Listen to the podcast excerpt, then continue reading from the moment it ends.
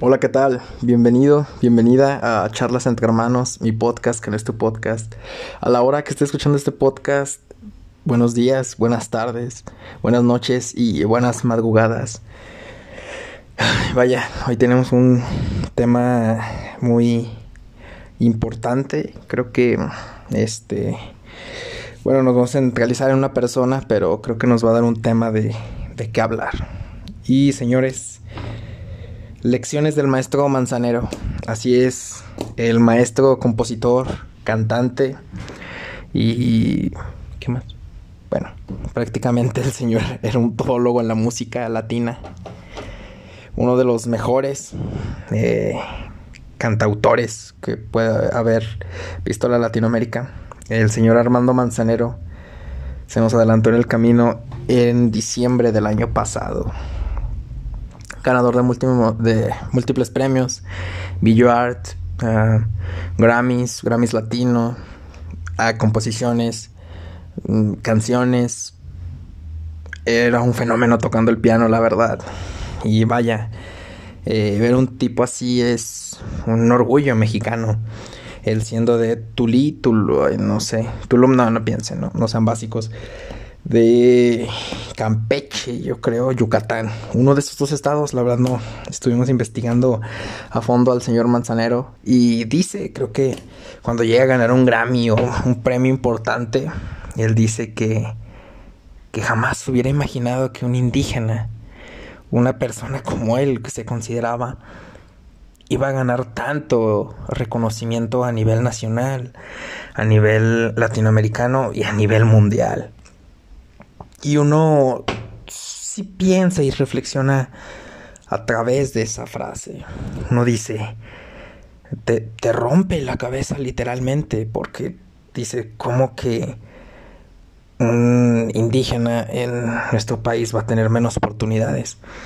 Y la verdad es, que sí, creo que existe una discriminación, creo que la discriminación eh, es un tema muy muy delicado, aquí lo comentaremos, pero solamente con sus interfaces, no nos meteremos tanto, no queremos ofender a nadie, la verdad, eh, hablándolo desde una perspectiva respetuosa, siempre como lo somos aquí.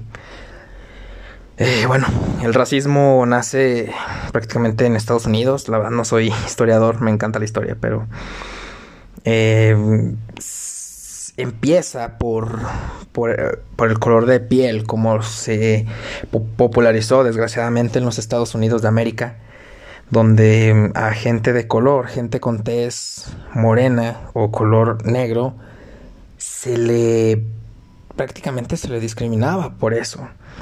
Eh, sí hubo un abuso de ellos en la historia de usarlos como esclavos gracias a que su genética prácticamente es mejor a la de otro tipo de test. Y bueno desgraciadamente eso se da en, mitad del siglo XX prácticamente todo el siglo XX y bueno es un tema muy muy muy delicado. En Estados Unidos sigue habiendo casos de discriminación y lo va a seguir habiendo. Creo que es un mal que ha afectado el, mundo como lo conocemos contemporáneamente y en el pasado. Creo que erradicarlo es trabajo de nosotros los jóvenes que somos el presente y el futuro de, un país, de, un mundo. Entonces, vaya, si te pone a pensar mucho. Eh, todo esto lo que se viene con el racismo, también a veces abusos, eh, asesinatos, el Black is the Matter, eh, bueno, no sé si lo pronuncié bien, el movimiento de no asesinen a la gente de color, de George Floyd, como fue asesinado terriblemente en Estados Unidos, cómo se hizo un boom de todo, de todo esto. Más sin embargo es un tema muy, muy, muy delicado. Y vaya, sí te pone a pensar lo que existe a nivel de discriminación en los Estados Unidos, pero pues también en el mundo. Y creo que a veces existe primero la discriminación verbal, ¿no? De ofender. Ya después viene, después de ese abuso físico. y después en otros donde son prácticamente excluidos de ciertas áreas de, de la sociedad. Asimismo, vimos todo esto que pasó en Estados Unidos, cómo se levantaron prácticamente en armas, hubo muchísimas protestas en contra del gobierno y vaya, eh, recuerdo escuchar a un experto en esto, dice, yo me considero del movimiento Black is the Matter, pero pues no soy persona de con todo respeto de color, entonces no puedo pertenecer.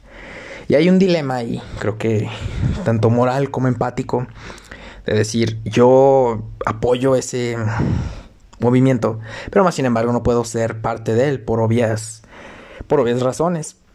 Entonces sí, sí, sí te pone a reflexionar mucho. Pero bueno, el racismo en, México también ha sido un clásico desde los españoles que vinieron a formar nuestro dialecto, que es una especie de español con lengua indígena, con algo de náhuatl, con algo de maya, con algo de azteca, con prácticamente todas las lenguas indígenas.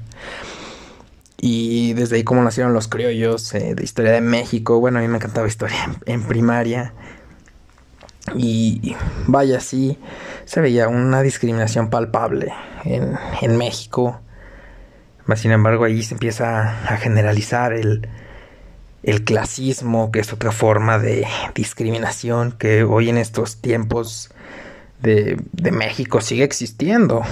Eh, hoy en día, eh, primero centrándonos en los indígenas, es es sumamente viable. Que recuerdo cuando las leyes estaban eh, de la Constitución de 1988, cuando eh, Salinas manda a, hacer una ley que venía eh, muy, muy contrastada esa ley tipo reforma en donde se le daba ciertos beneficios a los indígenas. La bancada del PAN en su mayoría se rechaza, teniéndolo como coordinador al jefe Diego. Y bueno, él habla, él tiene buenos argumentos, la verdad, pero como todo en la política, hay argumentos, eh, solamente hay argumentos. Y los argumentos traen cosas buenas y cosas malas. Y claro que sí, creo que nunca va, en la política nunca va a haber eh, buenas intenciones, va a haber pocas, pero sí va a haber malas. Es un contraste increíble. Y es cierto, creo que pues a lo mejor no puede haber ley para ellos porque pues desde ahí empezaremos con la discriminación, sino cómo llegar a una igualdad.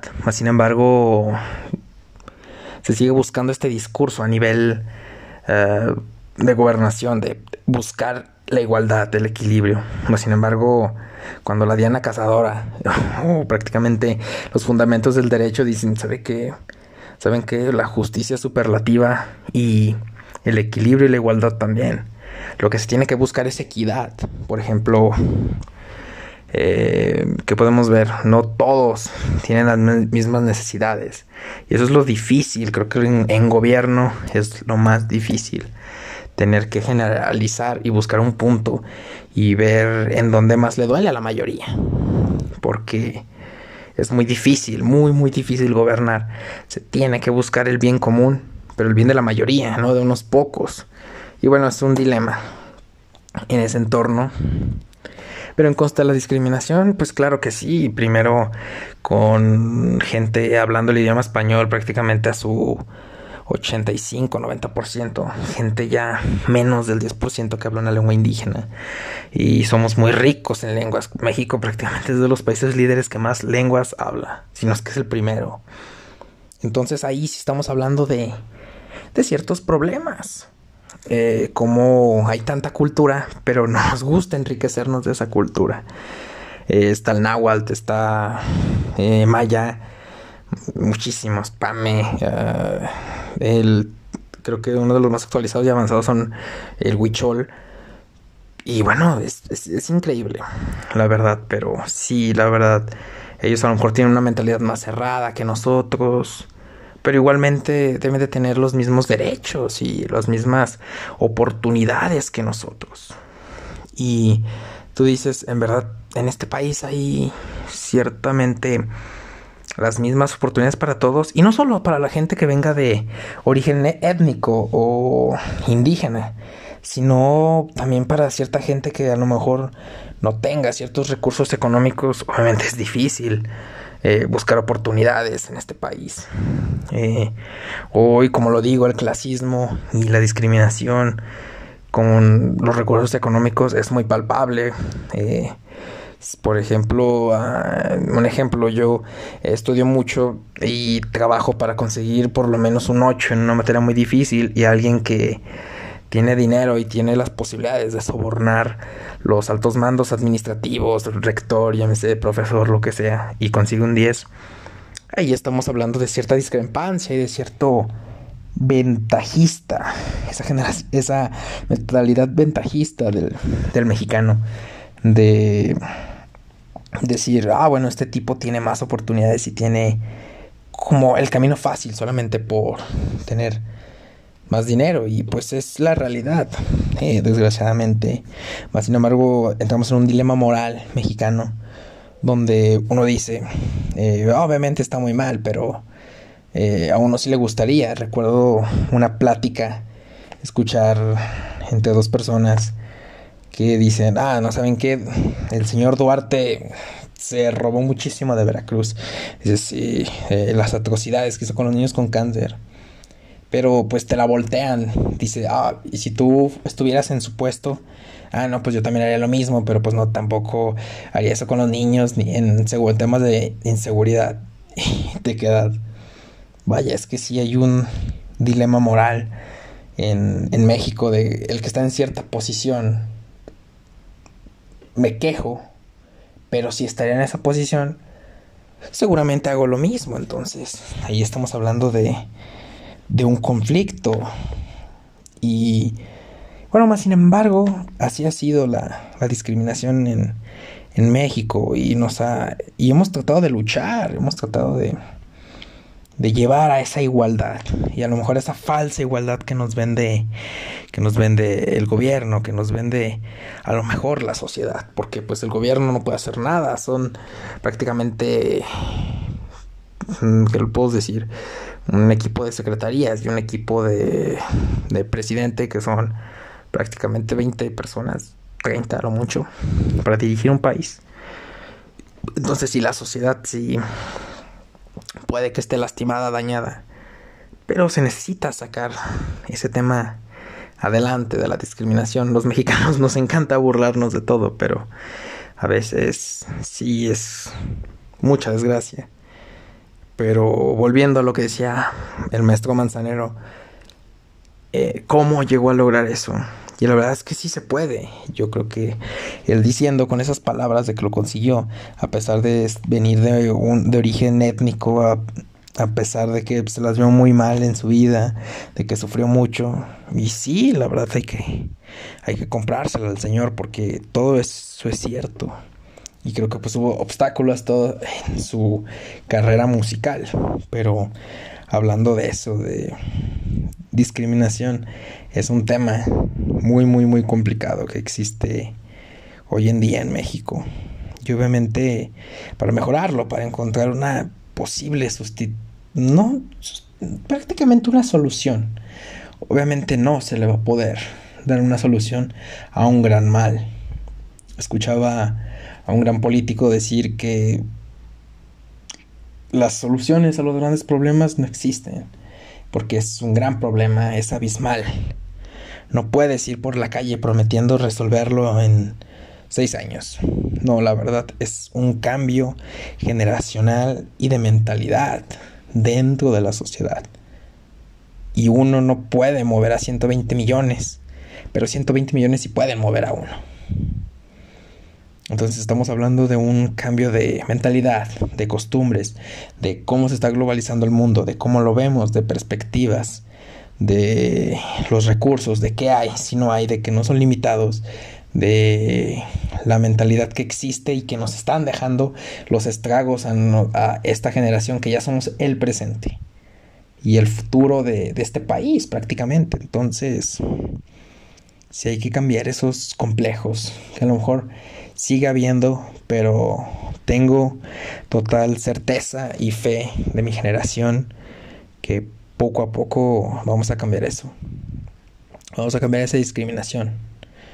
Vamos a cambiar esas formas de vida porque un virus nos hizo dar cuenta de muchas, muchas cosas. Nos hizo venir a reflexionar, nos vino a parar el mundo y decir, oye, oye, oye, ah, ¿qué estamos haciendo?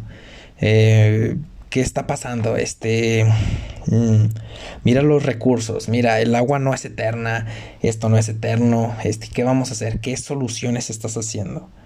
Eh, te hizo pararte y tener por lo menos cinco minutos extra en tu cama y decir, eh, ¿qué estoy haciendo de mi vida? ¿Estoy yendo al lugar indicado? ¿No estoy yendo al lugar indicado? ¿Qué he hecho mal? ¿Qué he hecho bien? Este, ¿A qué gente le daba mucha atención? ¿A qué, a qué, a qué gente no? Nos hizo ver a otro mundo. Y yo sé que llegaremos más fuertes. Y se logrará, se logrará eventualmente ese cambio pero el cambio está, como dice, en, uno. Creo que si la gente pone el ejemplo, si uno cambia, cambiamos todos. Creo que uno, para liderar, creo que son los fundamentos del liderazgo, es cambiar uno, cambiar en su forma de ser, cambiar en ser un líder de que se te vea mejor actitud, de que a lo mejor no duermas bien, de que estés trabajando, de que seas un ejemplo, de que eh, seas más amable, de que pongas el ejemplo, de que prácticamente no digo que seas perfecto, porque pues todos tenemos errores, pero sí tratar de ver ese cambio en ti y ese cambio obviamente se lo vamos a pegar a nuestra familia, obviamente se lo vamos a pegar a la gente que conviva con nosotros y eventualmente a la sociedad. Entonces hay que cambiar por uno mismo, poco a poco, y eliminar este mal que es la discriminación. Así que hasta donde esté el señor Armando Manzanero que me inspiró a hacer este podcast sobre él y la lección que nos deja y el legado, porque creo que toda persona debe dejar su legado. Él dejó un legado grande, dejó un legado que se va a quedar para la historia, que no sabemos si va a quedar por los siglos de los siglos, pero de que será escuchado un buen rato y de que siempre será recordado por generaciones, lo será. Entonces, yo creo que su alma está libre y cumplió su misión en este mundo, cosa que todos debemos de hacer. Muchas gracias.